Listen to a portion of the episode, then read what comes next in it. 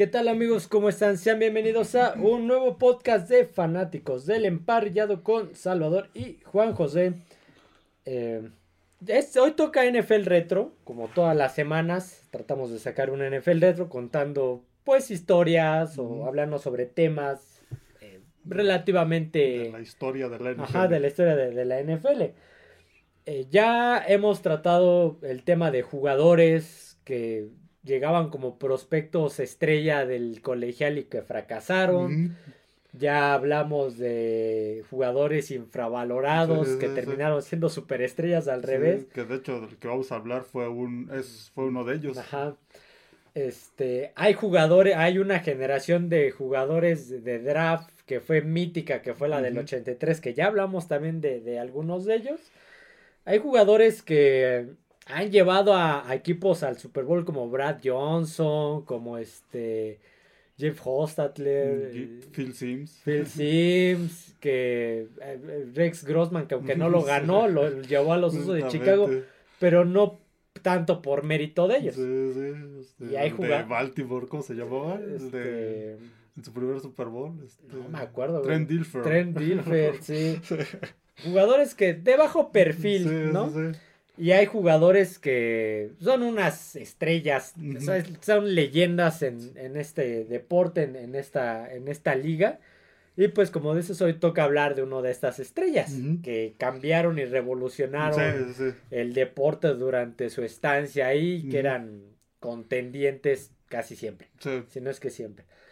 Y pues este jugador es Joseph Clifford Montana Jr mejor conocido como Joe, Montana, O también con otros apodos como Joe Cool. Sí, sí, el primer Joe Cool. Joe Cool y de Comeback Kid. Ya ves que actualmente así le llaman en algunas ocasiones a Joe Burrow, Joe Cool. Ah, fíjate eso. Y de Comeback Kid también eh, en algún momento en su época universitaria a Tom Brady le pusieron ese apodo de Comeback Kid pues fue un gran honor para Tom Brady, porque aparte era fan de, de, Joe Montana. entonces este pues era un gran honor para él ser llamado.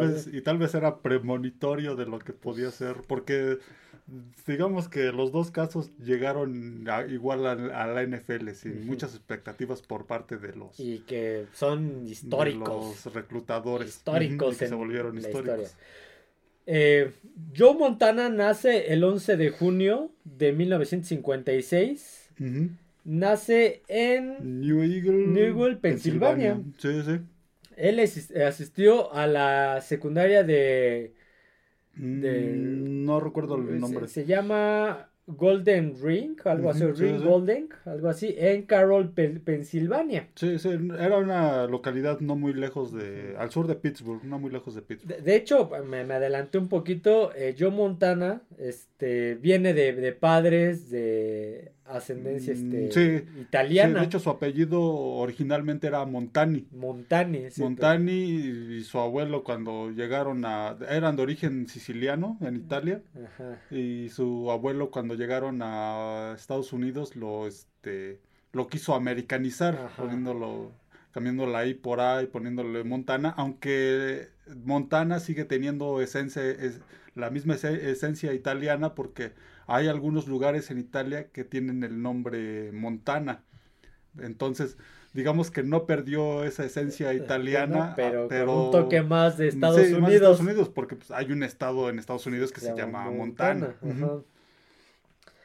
Eh, Montana, Joe Montana expresó su interés eh, a la temprana edad por los deportes. y su padre lo enseñó, le enseñó pues por primera vez el fútbol.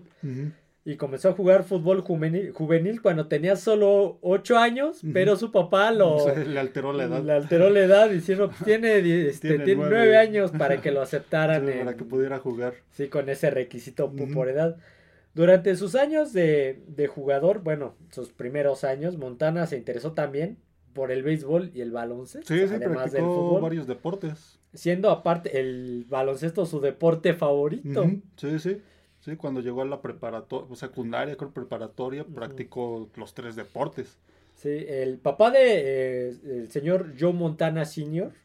comenzó un equipo de baloncesto local para que su hijo pudiera jugar. Sí, tuviera la oportunidad de jugar. Ajá, el equipo practicó y jugó eh, en, este en un recinto local y jugó sus partidos en varios torneos regionales. Sí, sí. Tenía participaciones, ya tenía participaciones este, en torneos competitivos, ya empezaba a tener competencia desde niño. Eh, Joe Montana estudió en la, educación primaria, el elementary, en Weberly Elementary y la secundaria, en este, el high school, en la secundaria de fin, Finleyville, ahora conocida como, buscó la secundaria, creo que ni le cambiaron eso.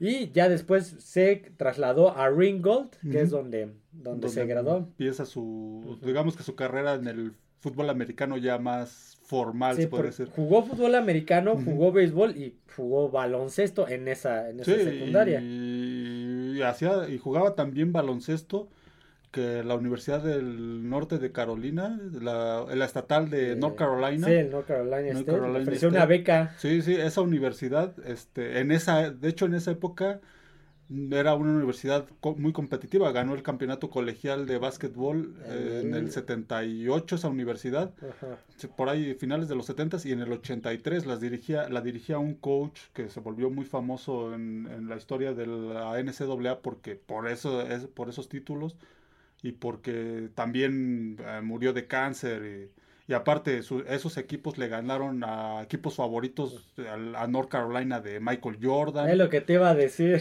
a Houston de Hakim Olajuwon de la Universidad de Houston. Sí, entonces le ganó equipos. no era el favorito para ganar en el 83. Y digamos que Joe Montana, el coach al que me refiero es Jim Balbano el este Joe Montana pudo haber pertenecido a ese a ese equipo sí lo, estaba confundiendo con el de Michael Jordan pero nada más él es este North Carolina, y este es North Carolina State, dije dónde pues dije a poco iban a jugar juntos pero no no no, es el rival del estado. Sí sí sí.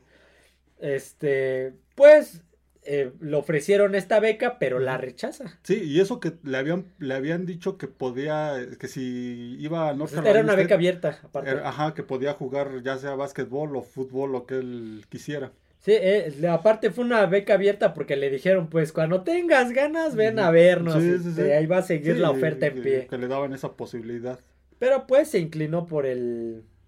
Por el fútbol americano. Sí, y, y, ya lo visoreaba este eh, Notre Dame. Sí, entonces, bueno, antes de continuar con eso, Joe Montana pasó sus primeros dos años en el equipo de fútbol americano de la secundaria como suplente. Y ya después se ganó el puesto de titular en, los Ringgold Rams, se llama. Sí, sí. Donde jugó durante los últimos dos años de su carrera eh, y aparte este tuvo una de las actuaciones más notables durante esos años. En su tercer año ganándole en la escuela secundaria Monsen. donde, aunque Monsen anotó un touchdown en los momentos finales, el rendimiento de Montana llamó la atención de los reclutadores universitarios, en particular los de Notre Dame, justamente. En ese juego, Montana completó 12 pases de 22, lanzó 223 yardas y anotó 3 touchdowns por este, vía aérea y uno por vía terrestre, Notre Dame finalmente le ofreció a Montana una beca y la aceptó.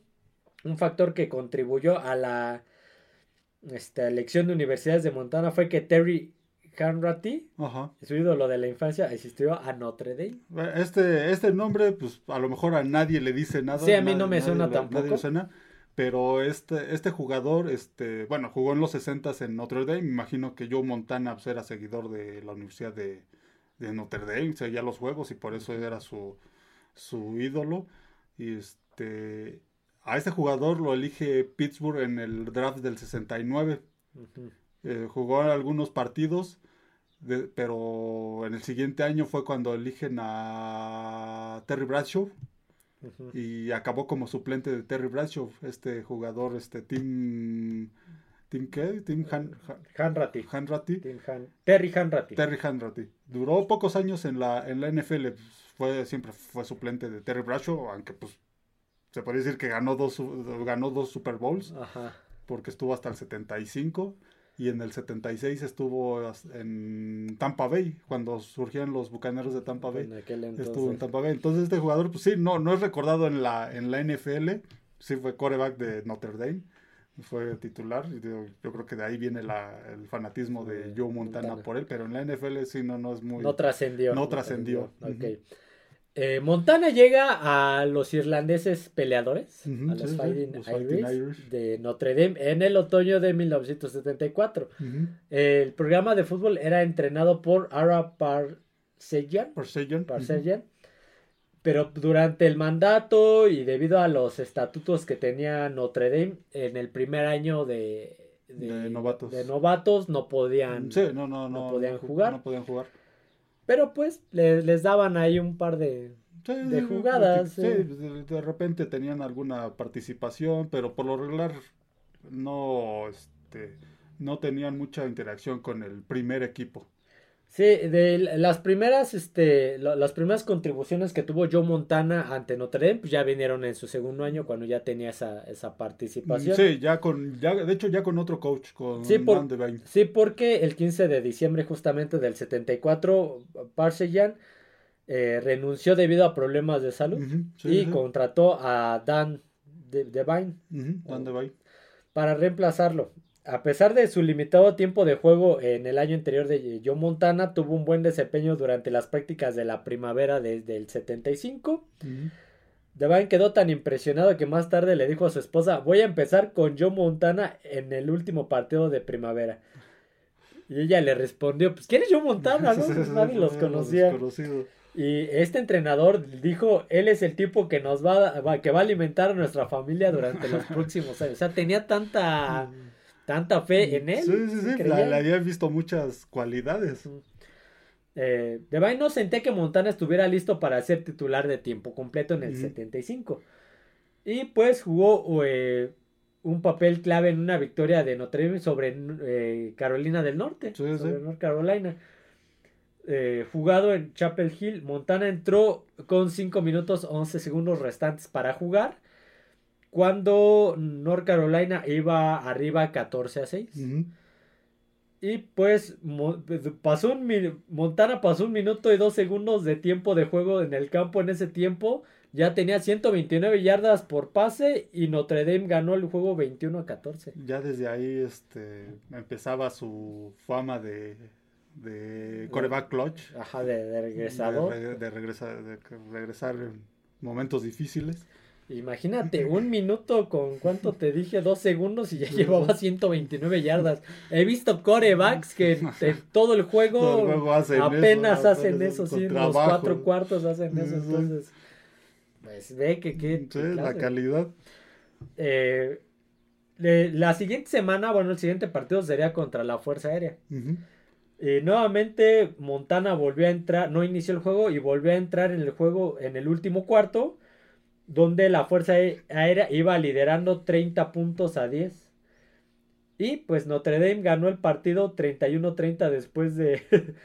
este, aquí no tengo los datos, eh, pero pues de todos modos ibas perdiendo 30-10 y regresaste 31-30. Sí, sí, tuvo varias remontadas en su época de colegial. De colegial, así es. A tanto que el director deportivo de Notre Dame le dijo al head coach que fue el mayor regreso que él había visto. Sí, sí. Sí, de hecho, lo había dicho eso, creo que en el partido contra Carolina y después contra el de la Fuerza Aérea. Sí, que le dijo, este fue mejor que el anterior. sí, ya empezaba a crecer su fama. Sí, en estos dos juegos, juegos demostró su capacidad de soportar pues, sí, de la, presión, la presión de, de, salir avante en los momentos difíciles. Eh, nos vamos al año de 1976, antes del comienzo de la temporada. Eh, Joe Montana tuvo una, una lesión en el hombro, una separación y no pudo competir ese año. Pero pues solicitó un... Mm, sí, un, ¿cómo se podría decir? Una, este... Mm, un permiso especial. Sí, como una prórroga de que ese año no se le... No se le contara dentro de sus años de elegibilidad, porque eh, los jugadores universitarios tienen pocos años, son cuatro años, si no me equivoco, de elegibilidad este, después de esos cuatro años, pues, aunque sigan en la universidad, pues ya no pueden seguir jugando fútbol americano o el deporte que estén practicando. Y este, en este caso, pues Joe Montana iba a perder un año sin jugar y sin nada, entonces pidió una prórroga. Y pues se la concedieron. Ese año para él no contó durante este de esa de esa elegibilidad de esos cuatro años. Entonces, en el 77, cuando comenzó la temporada, Montana era el tercer mariscal de campo. O sea, no era el titular. Era, estaba detrás de Rusty Leach. que a él, a él lo seleccionaron ¿Quién lo seleccionó a Rusty Rich? Lo, acabo de ver, creo que lo seleccionó Cincinnati. Creo que sí, Cincinnati. Ese sí no tengo el dato. Pero no pasó mucho con él, duró como cinco temporadas en la, en la NFL. Y detrás de Gary Foristek este se acabó lesionando en un juego universitario. Este, Notre Dame ganó su primer partido de temporada y luego perdió el siguiente ante Ole Miss por un marcador de 20 a 13. Montana no apareció en ninguno de estos dos juegos ni figuró. En el tercer partido de temporada Notre Dame jugó contra Purdue. Este, Rusty Leach comenzó y luego fue lo sentaron y metieron a Gary Foristek eh, sin embargo, Foristek sufrió de una vértebra rota, una clavícula rota y una conmoción cerebral grave, por lo cual ese fue el último, partido de, su carrera. de su carrera de, su carrera. O sea, esa fue, ya saben qué, aquí no, ya no volvió a jugar. Eh, Devine volvió a insertar a, a, Rusty Leach en el juego antes de que Montana finalmente tuviera una oportunidad Montana entró con aproximadamente 11 minutos restantes y Purdue lideraba el partido 24-14. Sin embargo, Montana lanzó para mil, para mil ahora yo, para 154 yardas y un touchdown, lo cual llevó a que Notre Dame ganara el juego 31-24. otro regreso. Iba 24-14 y terminó 31-24. Sí, eso le valió quedarse con la titularidad. Después del partido, Devine hizo que Montana fuera el primer. Sí, lo, lo, ascendió al primer mariscal de campo, ya que pues Rusty no estaba. Sí, no había demostrado, la capacidad para ser el titular. Y Gary Foristek pues ya había mm, terminado su carrera. Eh, el equipo ganó mm, sus nueve partidos restantes y en su último partido de la temporada de Notre Dame derrotó al mejor clasificado que era Texas por un marcador de 38-10 en el Cotton Bowl. El récord de 11 victorias y una derrota de Notre Dame les valió el título nacional de la AP Coach, el único título de, la escuela que ganó este mientras Divine era el entrenador en jefe. Sí, sí, el campeonato nacional. Sí. De ahí nos vamos al 78. Y como estudiante ya de quinto año y último año de elegibilidad, Montana ayudó a Notre Dame a ganar este viniendo detrás contra las Panteras de Pittsburgh. Nuevamente viniendo de atrás y casi, casi le vuelve a aplicar la misma a la USC. Igual ya venía este remontando, pero pues no les lograron acercarse. Creo que les ganaron con un gol de campo. Sí, iban perdiendo 24 a 6, eh, terminando la segunda mitad. Y empezando la otra, eh, Montana lideró para eh, irse arriba. Sí, sí, 25-24. 25-24, pero pues con los últimos segundos los troyanos anotaron un gol de campo que les dio la vuelta la, victoria. Marcador y ganaron. El primero de enero de 1979, Notre Dame regresó al Cotton Bowl, esta vez contra Houston en una actuación de mejor conocida como el juego de la sopa de pollo. Sí, sí, sí. Exactamente, este, porque hacía un frío. Sí, estaban a menos. Ah, ah no. Hubo una oleada de frío ahí en Texas. Estaban como a menos 7 grados, algo así estaban. Exactamente. Este, pues se, eh, enfermó, se enfermó Joe Montana, estaba sufriendo un poquito de hipotermia. Y pues se lo llevan al vestuario, a Montana, le empiezan a dar tratamiento de medicamentos y le dan una sopa de pollo caliente. Para que se calentara. Sí, y pues cuando comenzó la segunda mitad, Houston iba ganando 20 a 12. Este. No. iba ganando este. Notre Dame, perdón, 20 a 12 contra Houston. Y cuando regresó Montana a finales del tercer cuarto. No, ya me confundí. No, sí iba ganando 34-2 este Houston y cuando regresó Montana terminaron ganando 35-34. sí, le dio la vuelta al marcador. Ahí. Sí, sí, logró recuperarse con la sopa de pollo. Con la sopa de pollo, que todos nos recuperamos cuando nos enfermamos. Sí, y pues le dio la vuelta, otro 34-12 se convirtió en 35-34. Esa sopa de pollo es milagrosa. Por eso, por eso el juego se llamó el juego de la sopa, de, pollo, pues lo metieron al vestuario y a comer y con eso tuvo. Sí, sí, sí. Este. Em, por aquí. Y para conmemorar el juego, Notre Dame produjo una película promocional titulada Seven and Half Minutes to Destiny, a la que el entrenador de Bain más tarde refirió como una película de Joe Montana. la película de Joe Montana. Eh, pues este era el último año de jugador y de elegibilidad de, de Joe Montana. Sí, sí, había mostrado grandes cualidades en su época de colegial, ya era, eh, era este, ya se veía lo que iba a hacer en su carrera en la NFL, regresar, partidos este, difíciles, tener regresos heroicos. Desventajas este, de muchos puntos. Sí, sí, sí, mantener la calma en los, en los momentos de, de presión, entonces su juego fluido. Sí, aunque pues al final de su ganó un campeonato con Notre Dame, pero eh, ya cuando al final de su, de su carrera colegial, pues no era de los prospectos. De, los este, estelares. De los estelares. Ahorita voy a eso. Eh, Joe Montana se graduó de Notre Dame con el título de eh, con un título en administración de empresas y marketing. Sí, sí, ¿eh? En ese entonces no existía el NFL Combine. No, no, no. Eh, ese se formó hasta el 82. El Combine, pues es esta serie de pruebas, físicas, este, de velocidad, de mediciones corporales, etcétera, de habilidades. Algunos pases, cosas. de acuerdo a la posición, para pues determinar la habilidad de los prospectos. Ahí también pues los reclutadores van y ven a los jugadores y ya empiezan a Se empiezan a basar de ahí en quienes pueden servirles para lo que ocupan. O... A retomar datos. Pero pues los exploradores en aquel entonces ya tenían algunas evaluaciones tipo, sí, combine. Realizaban algunos partidos, se podría decir, ahí con jugadores. Que, sí. exactamente, con jugadores que pues ya, ya estaban en su último año y pudieran ser este, eh, este prospectos para el draft. Los candidatos eran calificados en, categorías de escala del 1 al 9. 1 era la peor nota y 9 era la mejor nota.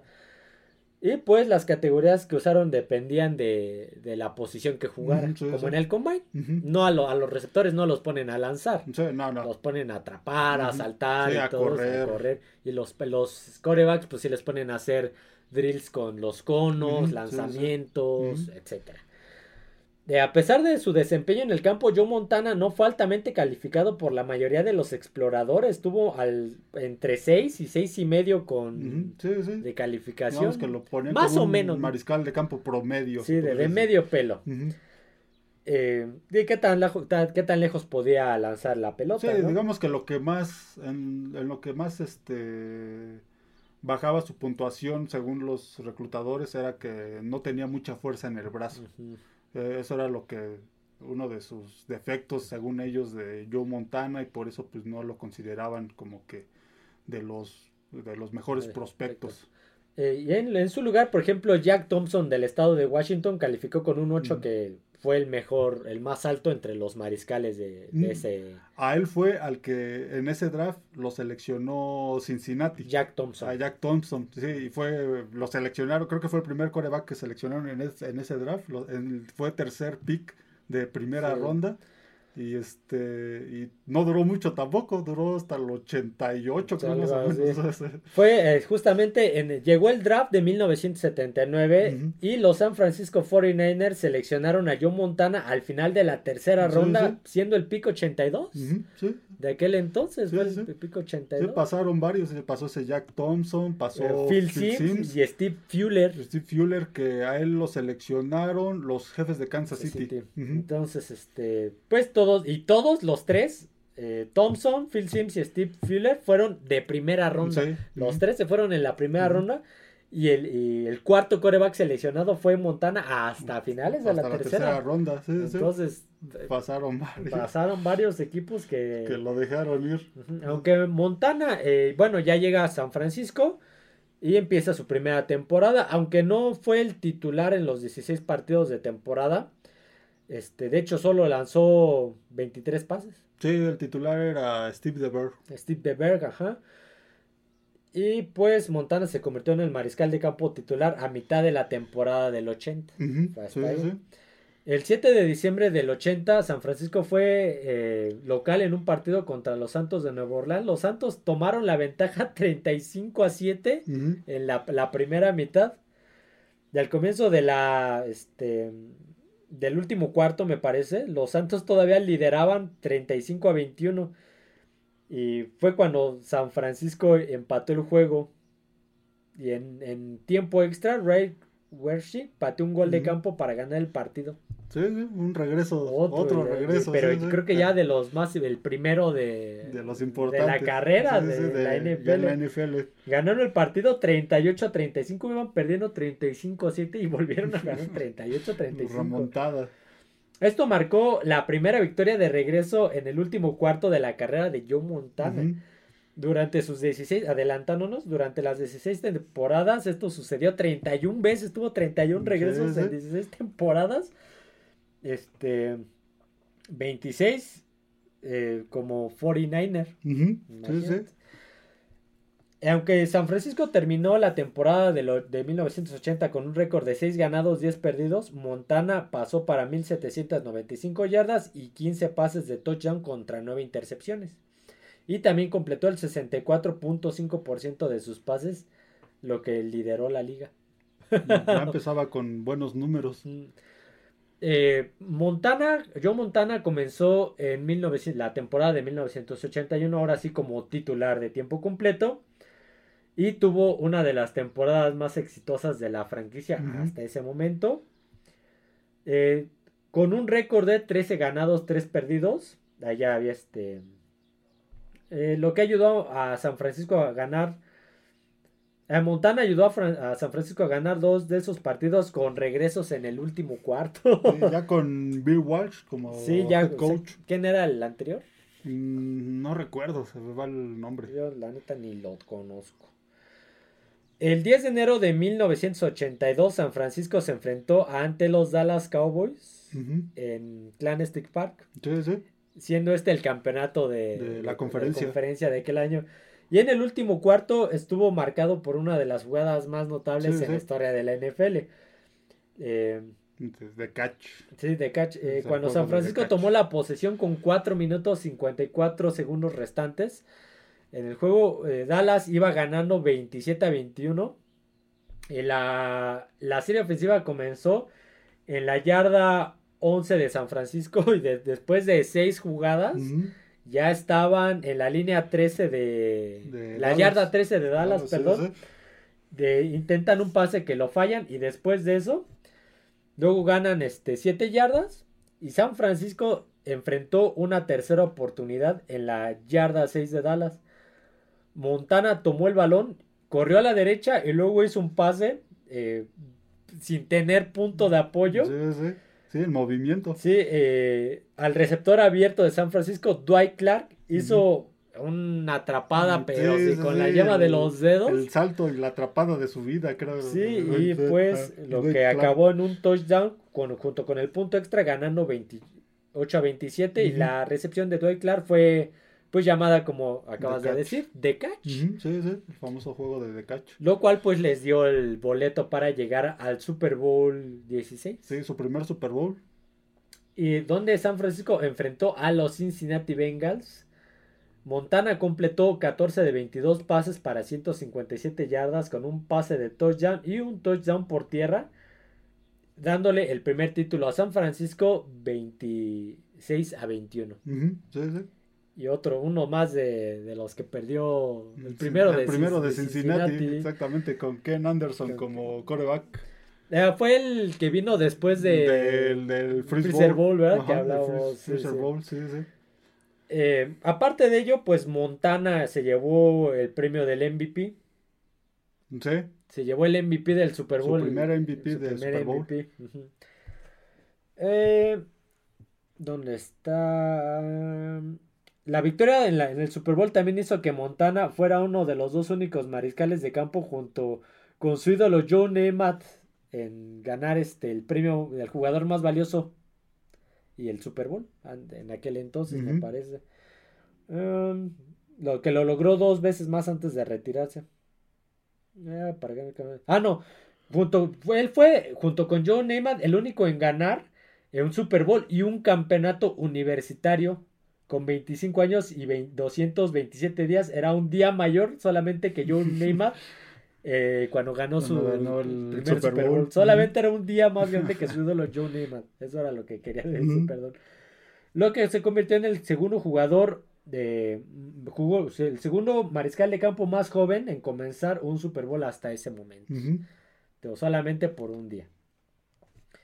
Montana tuvo una temporada prolífica en el 1982, sin embargo la temporada regular se acortó a nueve partidos cuando los miembros de la asociación de jugadores eh, se fue a, se, fue, se fueron a huelga. Aunque San Francisco no pudo llegar a playoffs aquel año, Montana lanzó para 200, para 200, para 2.613 yardas y 17 touchdowns durante ese año. También estableció, estableció lo que fue un récord hasta ese entonces con cinco partidos consecutivos, lanzando al menos 300 yardas en cada uno de ellos.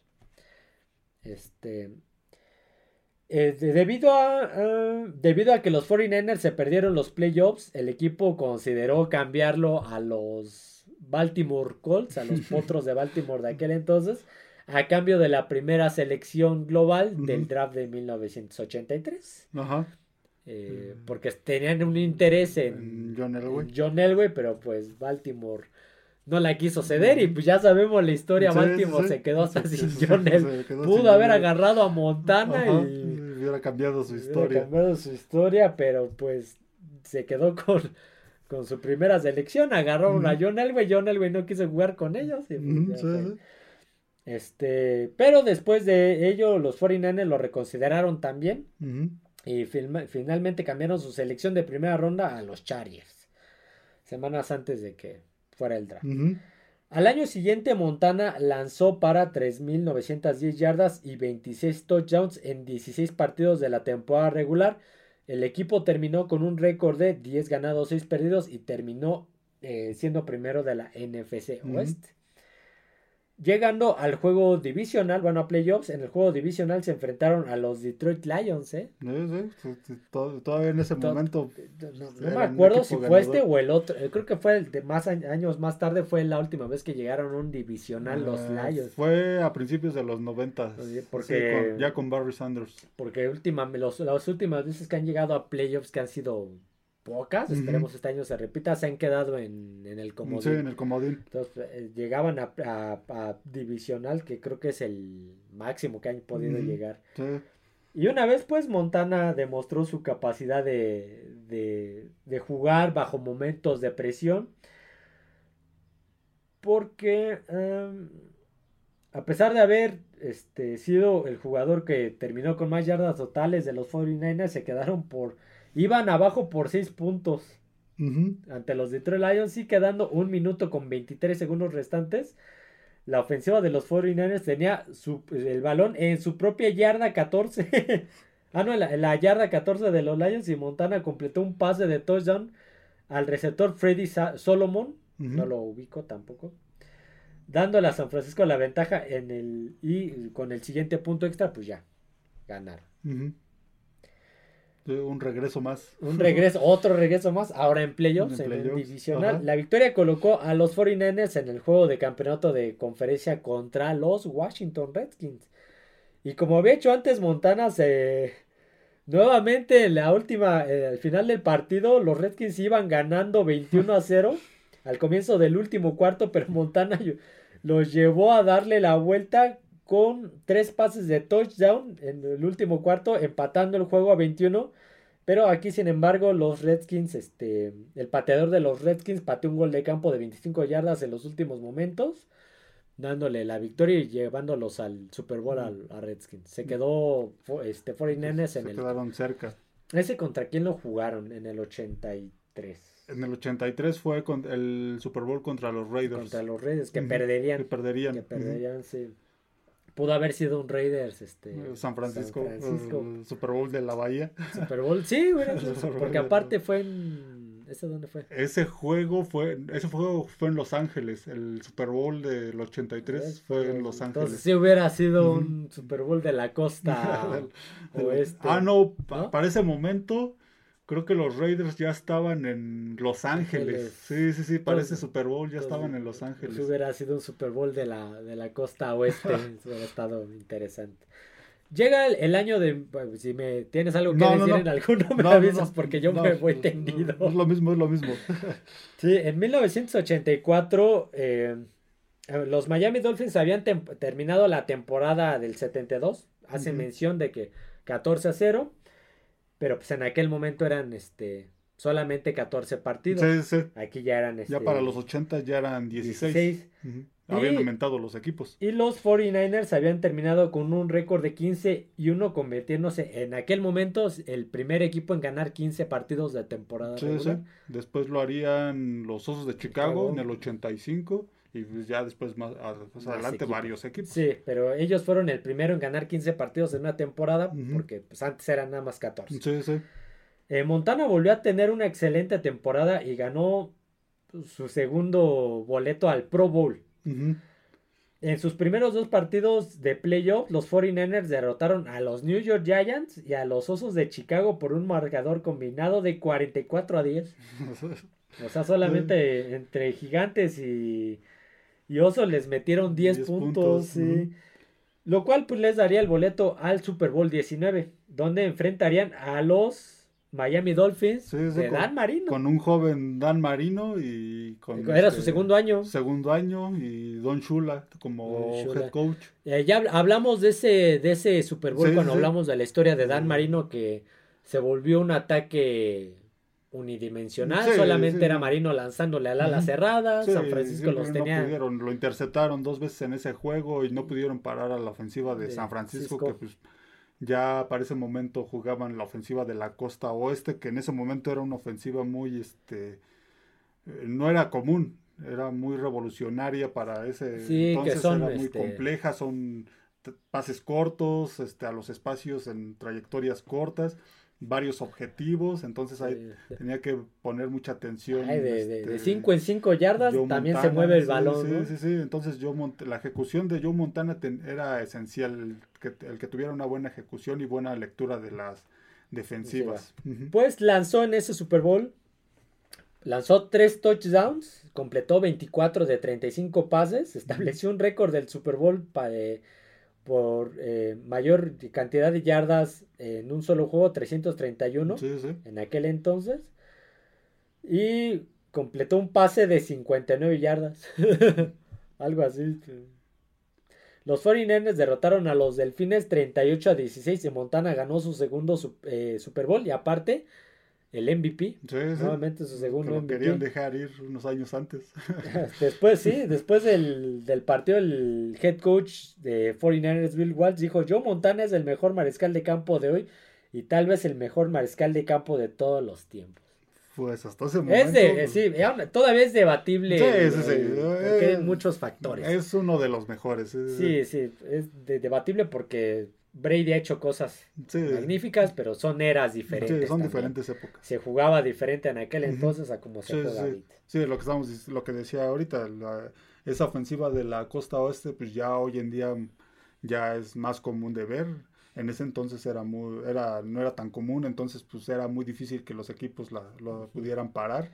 Pero este, sí, ahora sí que son esos son muchos factores. Sí, por eso te digo, es debatible, quién es el mejor de la historia, porque yo creo que todos han sido el mejor de la historia en su, mm, sí, en, su, era. en su época, sí. En su era, entonces creo que no, es, no sería Terry Bradshaw, a lo mejor fue el mejor de la historia en los setentas, Montana el mejor de la historia en los ochentas. Sí, sí, sí, y también va del gusto de cada, de la gente, ¿no? Unos dirán que Dan Marino, que no ganó ni ningún Super Bowl. Otros dirán que este, Peyton Manning. Sí, de los que les tocó ver, verlos jugar.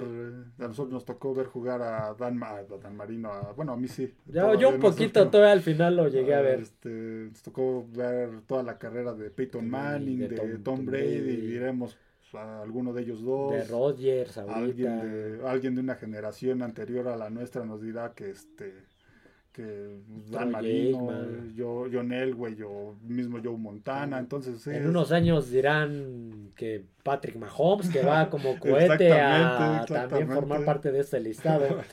Pero bueno, vamos a continuar con la historia de Montana, que es el, el invitado el día de hoy. En la temporada de 1985, nuevamente Montana con un excelente rendimiento llevaría a playoffs a los San Francisco 49ers, pero perderían en el juego de comodín ante los New York Giants. Sí, eso es, eh, en ese entonces era Phil Sims, el coreback de Gigantes, y Bill Parcells. Su contemporáneo de coreback. Sí. Bill Parcells, el coach, y el asistente Bill Belichick. Defensivo, el coordinador defensivo era Bill Belichick, que armaba unas defensivas. Bueno, también estaba un tal Lawrence Taylor, en su defensa que era un monstruo. Exactamente. En la temporada del 86, Montana sufrió una grave lesión en la espalda durante la primera semana de la temporada. La lesión fue en un disco espinal. Esas como duelen. De la parte baja de la espalda y Montana requirió pues cirugía inmediata. Sí, sí. La lesión fue tan grave que los médicos le dijeron, ¿sabes qué, Montana? Pues ya mejor firma aquí tu, tu, renuncia, ya retírate porque esto está... Sí, sí, sí, esa lesión no te va a dejar continuar. Y por lo cual el 15 de septiembre del 1986 los 49ers colocaron a Montana en la lista de reserva de lesionados. Sin embargo, él regresó al equipo el 6 de noviembre de ese año y en su primer partido de vuelta de la lesión, Montana lanzó para 270 yardas, tres pases de touchdown y le ganó 43-17 contra los Cardenales de San Luis. Todavía eran de San Luis. en los 80, Entonces, venía de una lesión de la espalda que donde le dijeron, pues ya mejor retírate porque esto no va para nada. Sí, sí. Y regresa y ya se pues ya, no vas a, ya no vas a poder jugar fútbol americano y pues regresó y al mismo nivel. Y si no es que está un poquito mejor. Los 49ers terminaron esa temporada con un récord de 10 ganados, 5 perdidos y un empate, lo cual hizo que Montara fuera el co el co-MVP de, aquel año de la liga, junto con Tommy Kramer del, de los Minnesota Vikings, que era el receptor. No, el mariscal de campo creo que también. Y aparte le dieron el premio al jugador eh, al regreso del año de la NFL. Pues imagínate. después de la lesión, cuando se pronosticaba que pues prácticamente su carrera se iba a terminar. Y pues con Regresó. Antes de la temporada de 1987, Bill Walsh completó eh, un intercambio, un canje por Steve Young. Mariscal de campo de, Tampa. No, pero ya ah, estaba. sí, había llegado a, Tampa, Bay. Estuvo en Tampa Bay, creo que cuatro o cinco temporadas. Sí, ya ves que estuvo, estuvo en este. Primero en la USFL Ajá, que jugó en la UCFL contra Jim Kelly. No estaba en Los Ángeles, algo. En Los Ángeles Express, algo así se, llamaba. sí, sí. Que jugó por ahí unos duelos justamente contra Kelly. Y de ahí, cuando la liga se va a la quiebra, desaparece, llega a Tampa Bay, donde me parece que sí estuvo cuatro o cinco años. Creo que sí, eso sí estuvo algunos años. Sí estuvo algunos, varios años allí en Tampa Bay. Este... Sin trascendencia, porque pues nadie se acuerda de sus años de Tampa Bay y de Steve Young. este, Young pues estuvo en ocho partidos de activo en la temporada regular para el equipo y terminó el año eh, con un rating de 120.8 puntos. En 1988 el rendimiento de Steve Young en 1987 fue lo que lo suficientemente importante como para que eh, iniciara la temporada del 88. Había una controversia sobre quién debería de ser el, titular. el titular. sobre si Montana o, o, Young. Por lo cual, pues Steve Young solamente estuvo activo 11 juegos ese año y surgieron rumores de que afirmaban que Montana podría ser intercambiado. A pesar de la competencia eh, en el, en el, por el, la titularidad, Montana recibió la mayor parte del, tiempo de juego durante la temporada del 88 después de una Y después de una derrota en casa ante Los Ángeles Raiders, ahí sí ya eran los Raiders de Los Ángeles, que dejó a los 49ers con un récord de 1 ganado y 5 perdidos. Los 49ers estaban en peligro de perderse los playoffs y empezaban las dudas de si Montana era la... Era lo que necesitaba. Se, mantenía como la solución. Pero pues el señor John Montana recuperó el ritmo y los llevó a tener un récord de 10 ganados y 6 perdidos. Solamente perdieron uno después de, aquella derrota contra Los Ángeles eh, Raiders y asegurando el título de la división oeste de la NFC. Los 49ers ganaron un viaje al Super Bowl 23 después de derrotar a los Minnesota Vikings y a los Chicago Bears en playoff. Este fue el divisional contra Minnesota que los había eliminado un año antes, donde Montana lanzó tres touchdowns en la primera mitad ganándole 34 9. Otro, otro, otro buen juego. Otro buen juego después de 1-5, después de las dudas de que pues, Steve Young está teniendo mejores este, las lesiones y que llegó Steve Young y que pues ya lo este, querían intercambiar. ya lo querían cambiar, se veían este, ya veían a futuro con Steve Young y querían dejar de lado a Joe Montana.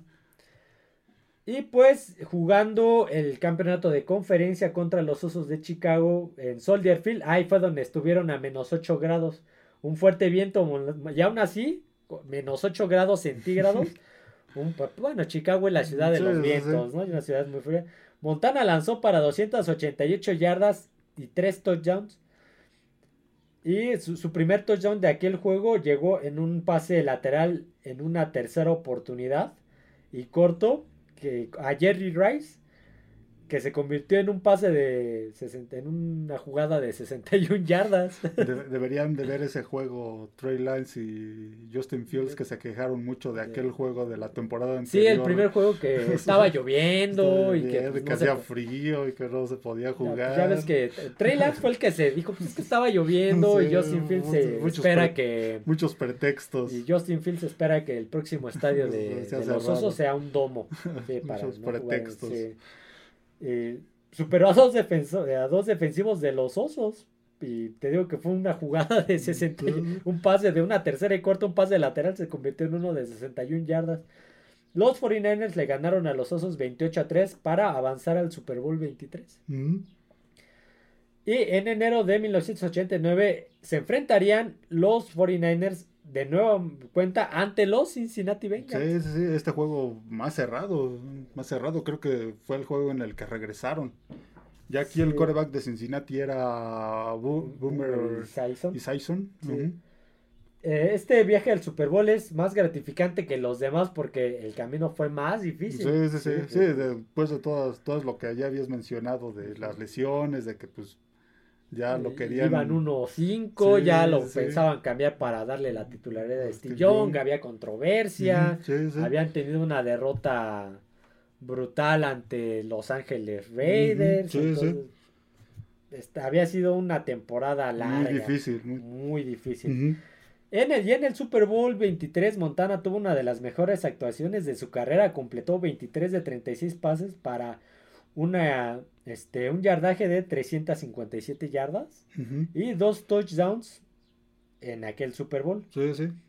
Creo que también creo que se fue donde tuvo un regreso para sí, ganar. A, pesar de su gran actuación, los 49ers se encontraban por detrás de los Bengals 16-13. Con solamente 3 minutos 20 segundos restantes en el juego. Y el balón en su propia línea, su propia yarda este, 8. Sí, sí.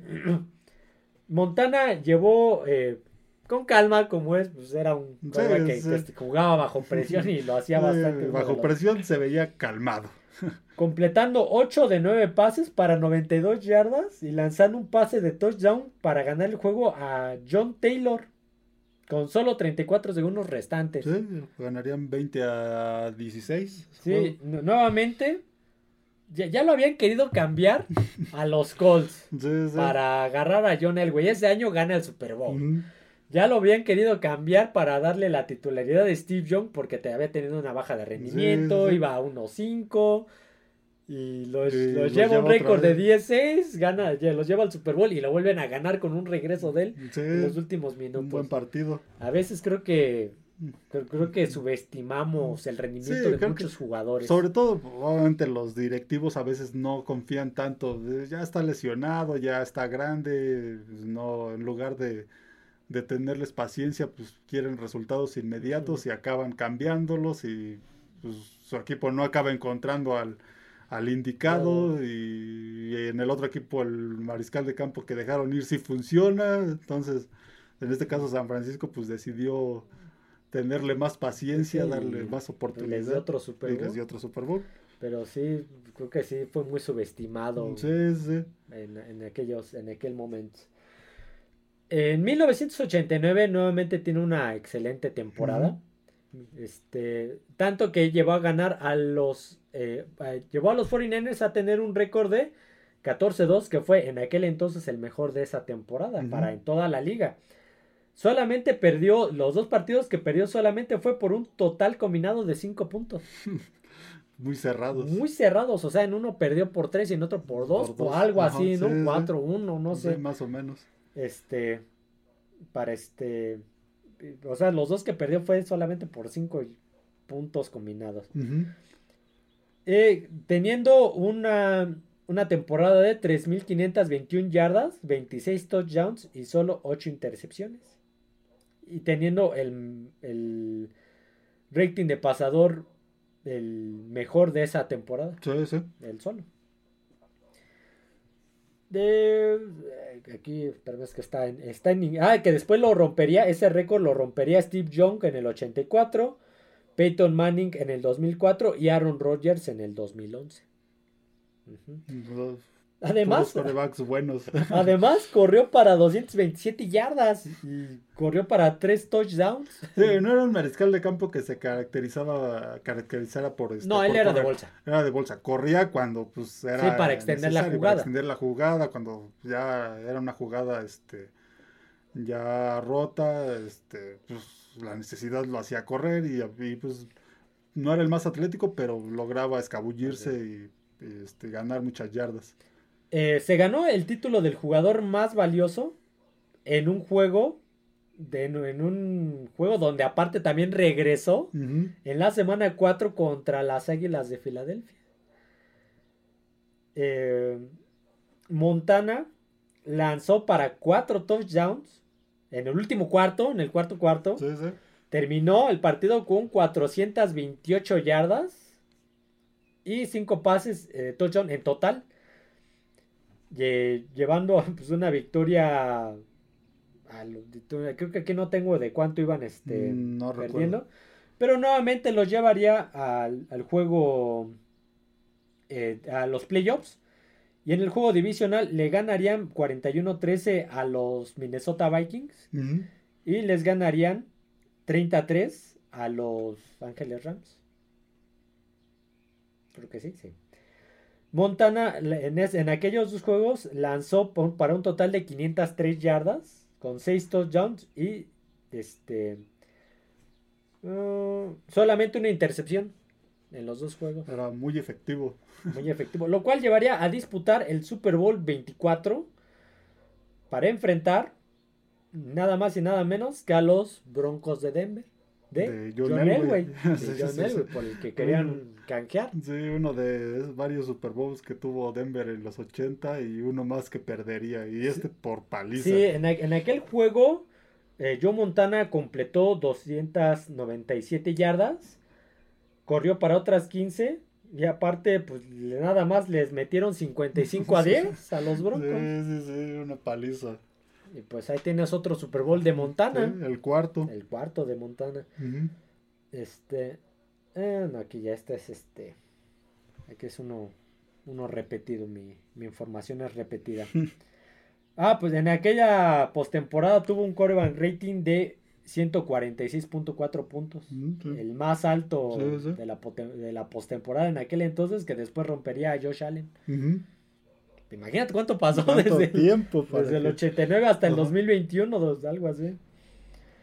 ¿Y cuántos corebacks pasaron que no lo pudieron, no lo pudieron romper? Peyton Manning, Tom Brady, Aaron Rodgers, Roethlisberger, Red Favre. Red Favre. Imagínate. Eh, él fue nombrado, él estuvo en la portada de Sports Illustrated como el hombre, el Sportsman of the Year, el hombre deportivo del año, ¿no? El mejor jugador del año. Y a ver, espérame, que ya, ya perdí el hilo de, de este, de, la, de la información. Ay, ¿qué fue en, los 90? Ya nos brincamos a los 90. el, eh, los 49ers tenían un ataque terrestre patético. Sí, sí. Mediocre, tenían 3.8 yardas por acarreo. Sí, no, no era de lo mejor. Lo mejor que tenía San Francisco este, era su juego eh. aéreo. Sí, la ofensiva de la costa oeste se basaba más en juego aéreo porque ya decíamos hace un momento que este esa ofensiva tienes varios objetivos y, y tus objetivos también por, para pase son de los corredores. Entonces, pues los ocupaban más para ese tipo de juego que para correr la bola desde detrás de la en, línea. En aquel 1990 ningún jugador eh, superó las 500 yardas terrestres. Sí, sí, no, no, era, no era su fuerte de San Francisco. Y el fullback fue el fullback Tom Ratman. Fue el que tuvo mayor cantidad de touchdowns por tierra, que fue 7 y el que más yardas eh, ganó, que fue 318 yardas. Sí, sí, corriendo por, corriendo por dentro. Ay, una notificación. Eh, el corredor Roger Craig, que iba a tener. Ah, no, él tuvo. No, no fue el más alto el fullback, fue eh, los demás. Roger Craig tuvo 439 yardas y un touchdown, pero pues se vio mermado por una lesión de rodilla en la semana 5 contra en Houston contra los, los petroleros. El corredor novato Dexter Carter, tampoco lo ubico, tuvo 460 yardas y también un touchdown. No ayudó mucho. Que sí, sí, no fue mucha la producción. Y el único touchdown que tuvo llegó hasta el 17 de diciembre, entonces... ya casi al final de la temporada, en la parte final. Ajá. Eh, pero pues ese touchdown, el único touchdown que tuvo fue de 74 yardas, lo que aseguró una ventaja de, los 49ers en un partido ante los Saints donde... Eh, ay, que, aquí no tengo toda la información completa. Pero después perdió cuatro balones eh, en casa durante el siguiente partido. O sea, como que dijeron, ah, mira, un touchdown de 74 yardas, aquí está la, la, solución. Pero la siguiente semana jugaron contra Nuevo Orleans, donde perdió cuatro balones y perdió 13 a 10 ante los Santos. Sí, sí. Entonces los 49ers esperaban convertirse en el primer equipo de la NFL. Eh, aparte, ese año los 49ers esperaban convertirse en el primer equipo de la NFL en ganar tres Super Bowls consecutivos. Sí, no, nadie lo, hasta donde sé nadie lo ha hecho Nadie ha ganado tres Super Bowls seguidos. No, el, el máximo ha sido dos. Y ya tiene rato que nadie lo hace. Sí, sí, ya también la tiene desde, desde quién, desde Nueva Inglaterra, ¿no? A principios de los. Contra Carolina y Filadelfia. Antes de ellos había sido Denver. No, Dallas. Ah, sí, Denver. y, antes, Dallas, ellos, Dallas. Y antes. San Francisco, y antes creo que había antes Pittsburgh Pittsburgh y, Green Bay Green Bay y ya sí, sí. sí, muy pocos muy pocos y en un lapso de tiempo largo. ¿cuántos Super Bowls? Ajá. Entonces, pues llegaron al, a los playoffs y en el juego de campeonato de conferencia se enfrentarían a los gigantes de Nueva York. ¿Otra vez? Pero la defensa de, la, defensa de 49ers fue capaz de mantener al mariscal de campo Jeff Costatler y a los gigantes sin un touchdown. Pero pues el juego cambió y Montana fue capturado por Leonard Marshall. ¿Te suena el nombre? Leonard Marshall, no, no lo recuerdo bien. Lo cual pues hizo que Joe Montana sufriera una lesión de tobillo. Ajá. Y pues ah, dejó el juego y le dejó el paso libre a los gigantes que ganarían 15 a 13. Sí, sí, unos gigantes que todavía tenían de coach a Bill Parcells. Este, y jugaban un, un, buen fútbol americano, pues llegarían al Super Bowl y lo ganarían con aquella este, fatídica patada, de, Scott Norwood, en un juego muy cerrado. Y después de ello, Montana se perdió toda la temporada de 1991 y la mayor parte de la temporada de 1992 por una lesión en el codo durante la pretemporada. Sí, sí, ya las lesiones lo empezaron a mermar mucho. En el último partido de la temporada regular del 92, en un lunes por la noche contra Detroit, Montana intervino y jugó toda la segunda mitad y a, pesar de perder casi dos temporadas completas de, partidos, Montana demostró ser muy eficaz. Sellan una victoria con, pues, o sea, nuevamente, o sea, tenía asegurado el juego, lo aseguró, no viene toda la información de cuánto era el marcador. Vaya. Pero pues para ese entonces Steve Young ya se había establecido como titular, ya había tenido una casi dos temporadas completas. Y pues él se hizo cargo de los playoffs en aquel entonces, Steve Young. Aunque no se sabía en ese momento, Montana no vería otra vez, otro, no se vería en otra foto con el uniforme de los 49ers. Sí, no, ya prácticamente era su, su salida de los 49. Se vistió por última vez como 49er en el enfrentamiento del campeonato de la NFC del equipo contra los Dallas Cowboys, aunque como mariscal de campo de tercera, de, tercer mariscal de campo detrás de Steve Young y Steve Bono. Sí, el suplente. Y pues, eh, como dijimos, ahí firma la, se firma la salida de, de Montana y nuevamente regresa la controversia. Sí, sí Montana venía de darles tres super, cuatro, Super Bowls, glorias. Sí, buenas temporadas, puso a San Francisco en el mapa. Regresos, eh, como dice aquí, era que ah, ¿por quién apostabas? Por Steve Young, que, que se estaba empezando a consolidar y que era una apuesta a futuro, a, futuro pero era un poquito arriesgada. O te quedabas con el veterano, que había ganado cuatro Super Bowls, que era la cara, sobre todo era la cara de la franquicia. Sí, sí, sí. Y yo creo que ahí ya San Francisco lo vio más por este por las lesiones que tenía, porque ya era un coreback veterano, como dices, aunque le dio muchas glorias y muchos Sí, ya la edad ya era avanzada. Ya a veces, pues, en muchos de los casos los directivos se fijan más en, en la edad, en las lesiones, en qué les puede dar a futuro y creo que San Francisco consideraba que pues, ya, no le, ya no les iba a dar más, que pues, iba a estar ahí, que pues, iban a seguir apareciendo las lesiones porque ya era un coreback veterano y que pues a lo mejor con él ya no podían llegar al, al juego grande. Por lo cual pues toman la decisión, nos quedamos con, Steve, Young. Y Montana, Joe Montana fue canjeado a los Kansas City Chiefs el 20 de abril de 1993 un mes y fracción antes de que yo naciera. este, y firmó un contrato de 10 años, de 10 años, de 10 millones de dólares por 3 años. Y pues su intercambio fue una de las razones más por una, otra razón más por la cual llegaría el corredor de los Marcus Allen. Marcus Allen fue que ya andaba en problemas en Raiders en aquel momento, quería salir de Raiders y pues lo quería Kansas City y pues, en cuanto llegó Joe Montana, pues él, dijo, pues, aceptó, sí, rápidamente aceptó. La llegada de Joe Montana y Marcus Allen, ambos ex MVP del Super Bowl, generó mucha atención y mucha emoción por Kansas, por tratar de revivir aquellos años de Len Sí, de los setentas. Ajá.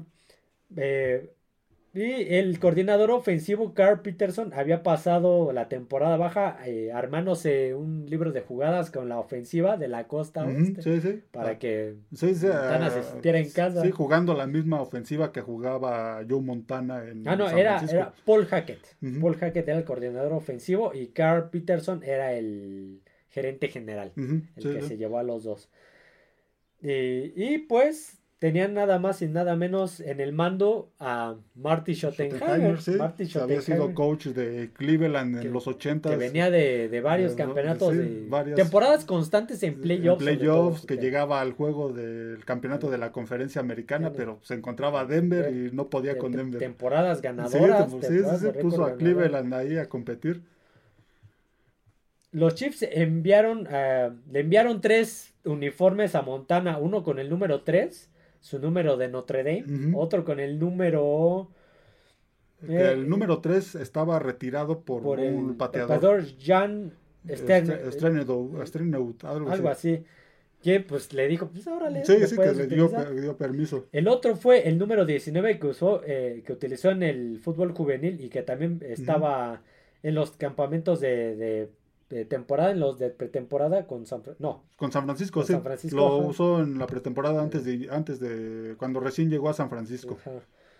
Y el tercero fue el número 16, que el mariscal de campo del Salón de la Fama Lendoso se ofreció a dejárselo. Sí, sí, también le, también le, dio permiso de que pues, lo podía utilizar, si quería, porque ya para ese momento también ya estaba retirado el número 16.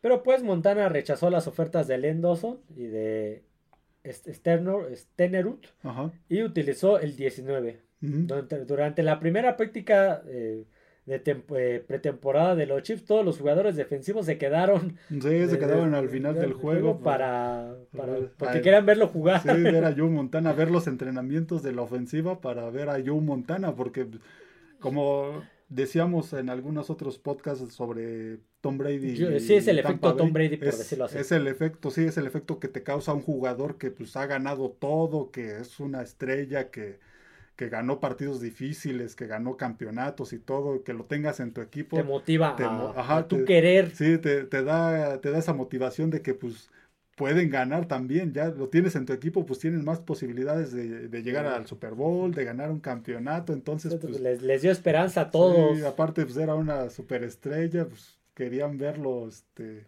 aunque sea entrenar sus, sus, compañeros. Pero pues aquí viene la, la maldición Montana se lesionó durante la parte, una parte de la temporada del 93. Sí, sí. Cuando estaba en Kansas. Pero aún así fue lo suficientemente relevante para ser seleccionado a, su último Pro Bowl. Sí.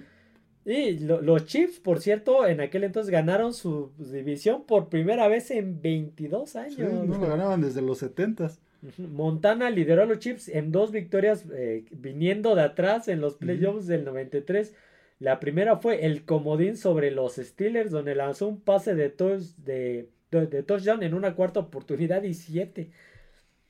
Y el otro fue contra los Petroleros de Houston.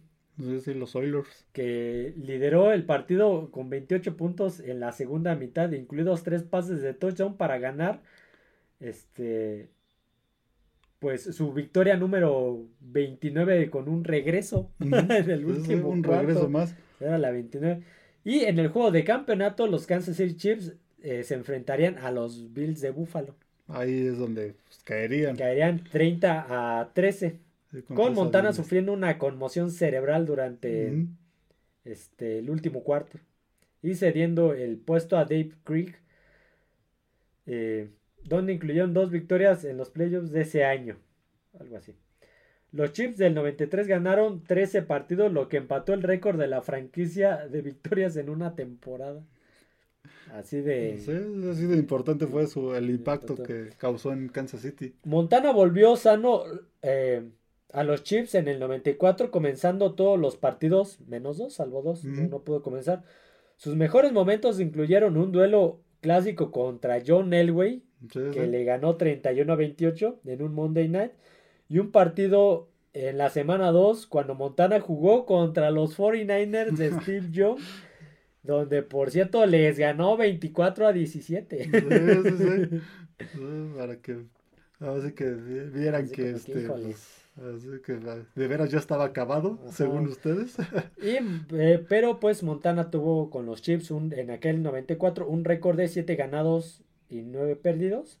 Aún así, suficiente para entrar a, entrar de comodín. a postemporada donde perdieron en los en el comodín contra los delfines de Dan Marino.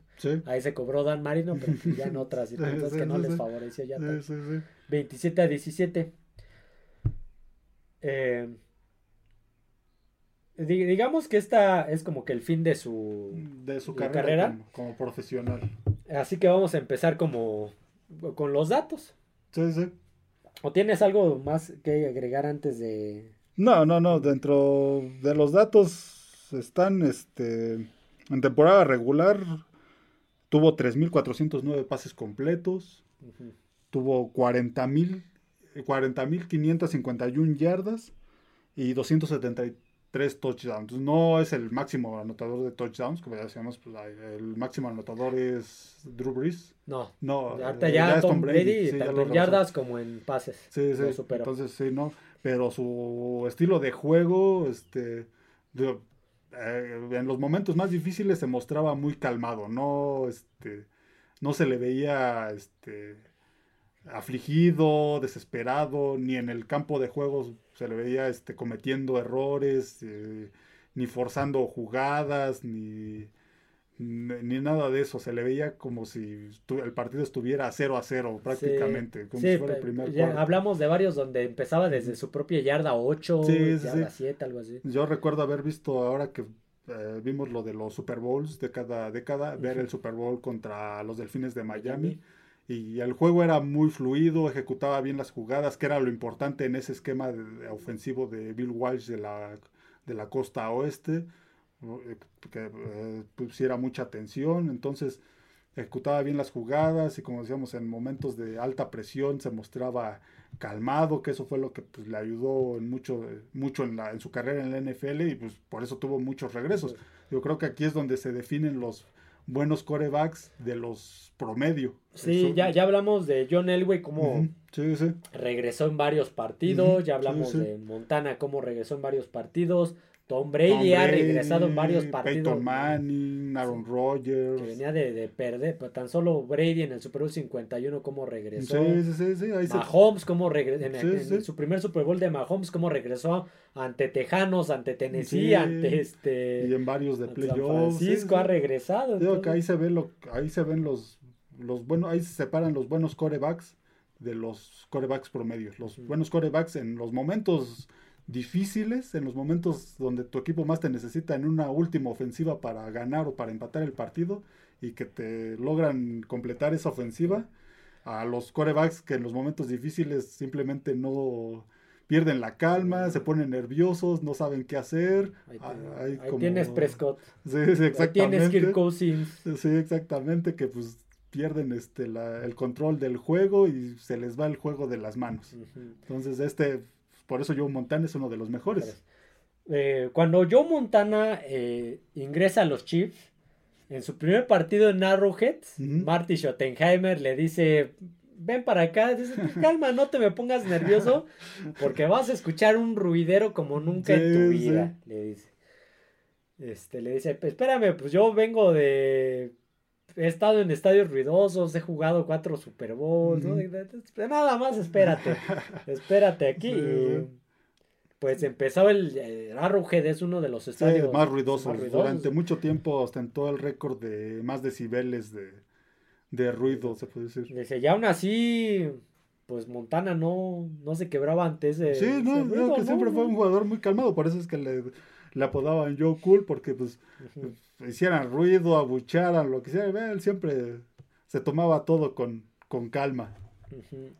Eh, Montana pues anuncia su retiro ante una gran multitud en Justin Herman Plaza en San Francisco en un evento que se transmitió en vivo por televisión local, donde incluyó discursos de John Madden, Eddie de Bartolo Jr., no lo ubico. Eddie de Bartolo pues, era el propietario de los 49 en, en los 80s y hasta los 90s más o menos. Sí, es famoso porque pues, era el, él fue el que, digamos que el dueño en esa, en esa época glorioso de, de San Francisco. El reemplazo de Montana como mariscal de campo, por cierto, con los Chiefs fue Steve Bono. que había estado en San Francisco. Que había estado en San Francisco. En el Super Bowl 30 se dedicó a Montana. Eh, eh, Montana fue el, encargado de hacer el lanzamiento de moneda. el, Super Bowl 30 me parece que fue. Fue el de. 31. Me parece que ese fue el San Francisco. O Chargers. Chargers, sí, creo que sí. Eh, en el Ah, ya no. Em, Joe Montana estuvo como invitado en el, en el campeonato de conferencia de los Chiefs contra Nueva Inglaterra. Mm, también estuvo de invitado porque pues era su equipo y quería verlo triunfar. Y además, pues obviamente él fue el, el, el Super Bowl 54.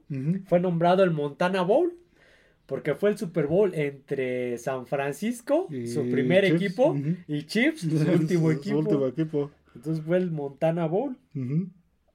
Eh, ¿Qué otro? Bueno, a los, ya decía, se retiró en el 95 con 38 años. Digamos que pues ya, ya, ya era veterano. Y aparte pues las lesiones ya también lo tenían mermado, entonces... Sí, sí, sobre todo esa, también esa última con que estuvo en Kansas, que conmocionado salió. 38 años acabó retirando, este se retiró, ya decíamos los números en temporada regular, en, en, playoffs se retiró con números de 5.772 yardas y 45 touchdowns en, en los playoffs que estuvo, buenos, buenos números. Y, en, y sus datos en Super Bowl fueron 83 pases completos entre los cuatro Super Bowls que estuvo, 1.142 yardas, 11 touchdowns que anotó en esos Super Bowls. Fueron varios, números bastante buenos y ya decíamos de Tuvo 39 juegos en toda su carrera con más de 300 yardas. Y en playoffs tuvo 6 juegos con más de 300 yardas. Y hace rato mencionamos que tuvo cuántos regresos, tuvo 31 regresos me parece, entonces. Sí, que de hecho esos tres juegos con más de 300 yardas es un récord de la NFL, ningún otro jugador, ni Tom Brady ha, ha tenido 6 juegos con más de 300 yardas en playoffs. Imagínate. Fíjate, vamos a. Me voy a aventar un listado de premios que va a aparecer en el supermercado. Cuatro Super Bowls. Tres veces MVP de Super Bowl. Dos veces MVP de la liga. Jugador ofensivo del año. Regreso del año. Tres veces jugador de primer equipo All Pro. Dos veces segundo equipo All Pro. Ocho veces Pro Bowl. Dos veces líder de yardas. Este, dos, veces líder de pases de touchdown. Dos veces líder de rating de coreback. Cinco de veces este, líder de porcentaje de pases completos. Este, él es parte del equipo de la década de, los 80 All Team de los 80 Él es eh, parte del equipo All Time del 75 aniversario de la NFL. Eh, equipo de todos los tiempos del aniversario de la NFL que hasta salió en el video promocional, si te acuerdas. es de los principales de que, ¿qué quién es? Michael Irving le dice, no, espérate, yo dice, no me vas a engañar otra vez. Sí, sí. Este, um, Salón de la Fama de San Francisco. Eh, retiraron el 16 de San Francisco. De los, de, los 49 retiraron el número 16. El premio Bert Bell, dos veces premio George Halas, deportista del año del Sports Illustrated, dos veces atleta del, del AP del colegial y campeón nacional además. Pues, muchas, muchos premios, muchos, reconocimientos. Yo eh, ¿Sale en algún capítulo de Los Simpson? Yo Montana no me acuerdo. No, en el que van al, al estadio, ¿no? ¿Verdad? Sale nada más Eggman, Marino y no me acuerdo quién más sale. Sí, pero no, no, que yo recuerde no. Yo Montana. No, lo recuerdo en uno. Pero es un personaje muy... Muy, este, muy famoso en el deporte. Él, él, él es de los que te digo que, que personas que no son tan fan de la NFL como nosotros, te van a decir, pues yo nada más conozco a Joe Montana, nada más conozco a Dan Marino, nada más conozco a Tom Brady. Sí, sí, sí, aunque no los hayan visto jugar, pero pues son jugadores muy de renombre. Muy de renombre, sí, sí, sí. Y entre pues los datos históricos, este, curiosos, está que este al equipo que más le ganó en su carrera en la NFL fue a los Rams, con 23 victorias.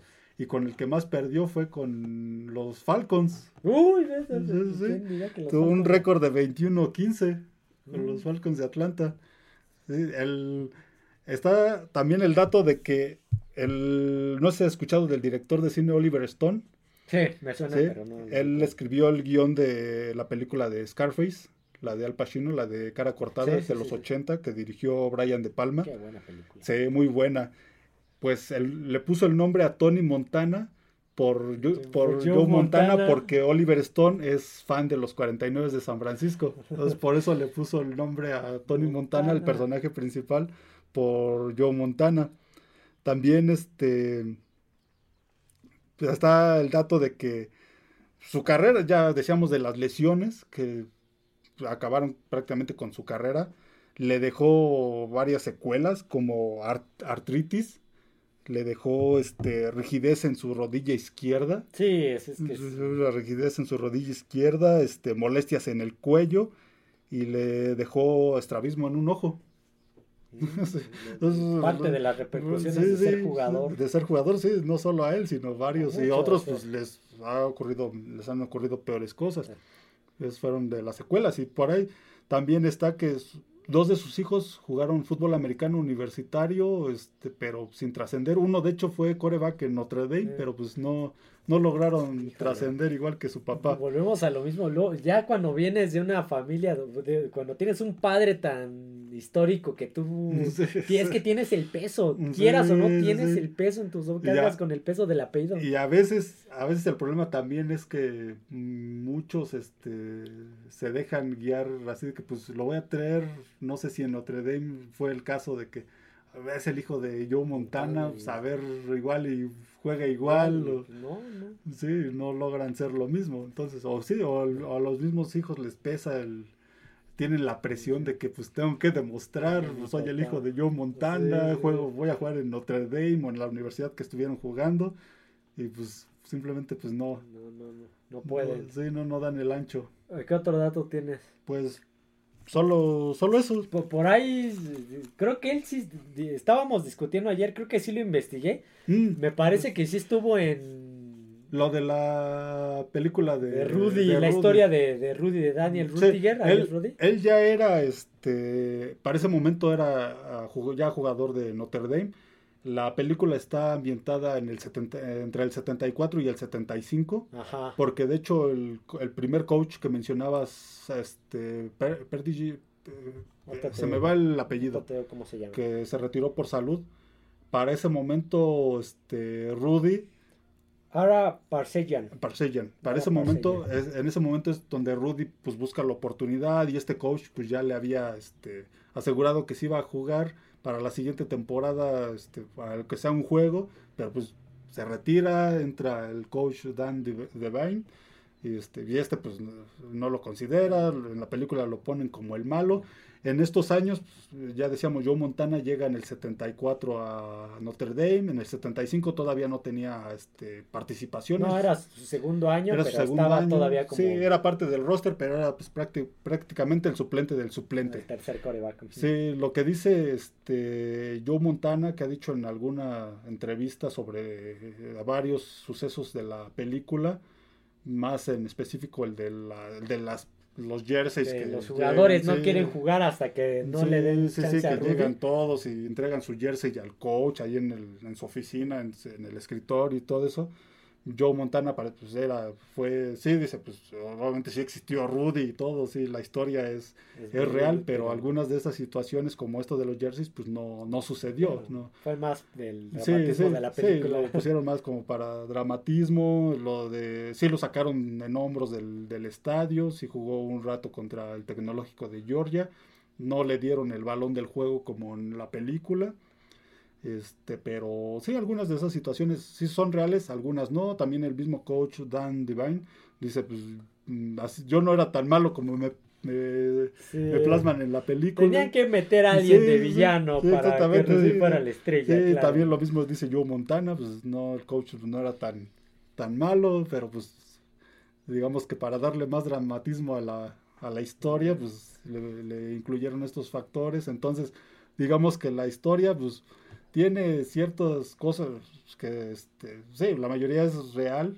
pero otras no. Y Joe Montana no, no, no, no lo mencionan en la película. No. No aparece en la película, como decíamos, no era un jugador relevante. Y aparte, pues es Rudy, no van a opacar a Rudy como metiendo a la película Montana. ¿no? y en el 74 y en el 75, que eran sus dos primeros años de Joe Montana, pues no era un jugador relevante, era, era el sustituto del sustituto, se puede decir el tercer coreback, ya lo mencionábamos. Entonces, pues no no lo mencionan en ningún momento, pero pues él vivió esa época. Él vivió esa época de Rudy.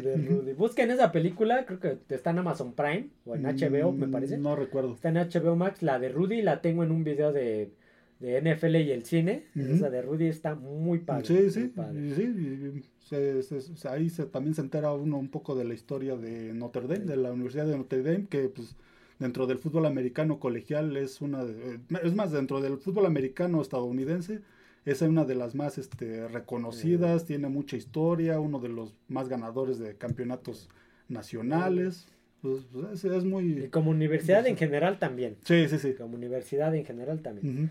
Pero bueno, hasta aquí la historia de Joe Montana. Es una historia larga, pero así, es que es una, una leyenda Montana. No podíamos saltarnos de ello casi nada. Eh, otro de los datos que se me iba es que él era fan de, bueno, sí, yo creo que sigue siendo fan de Michael Jordan.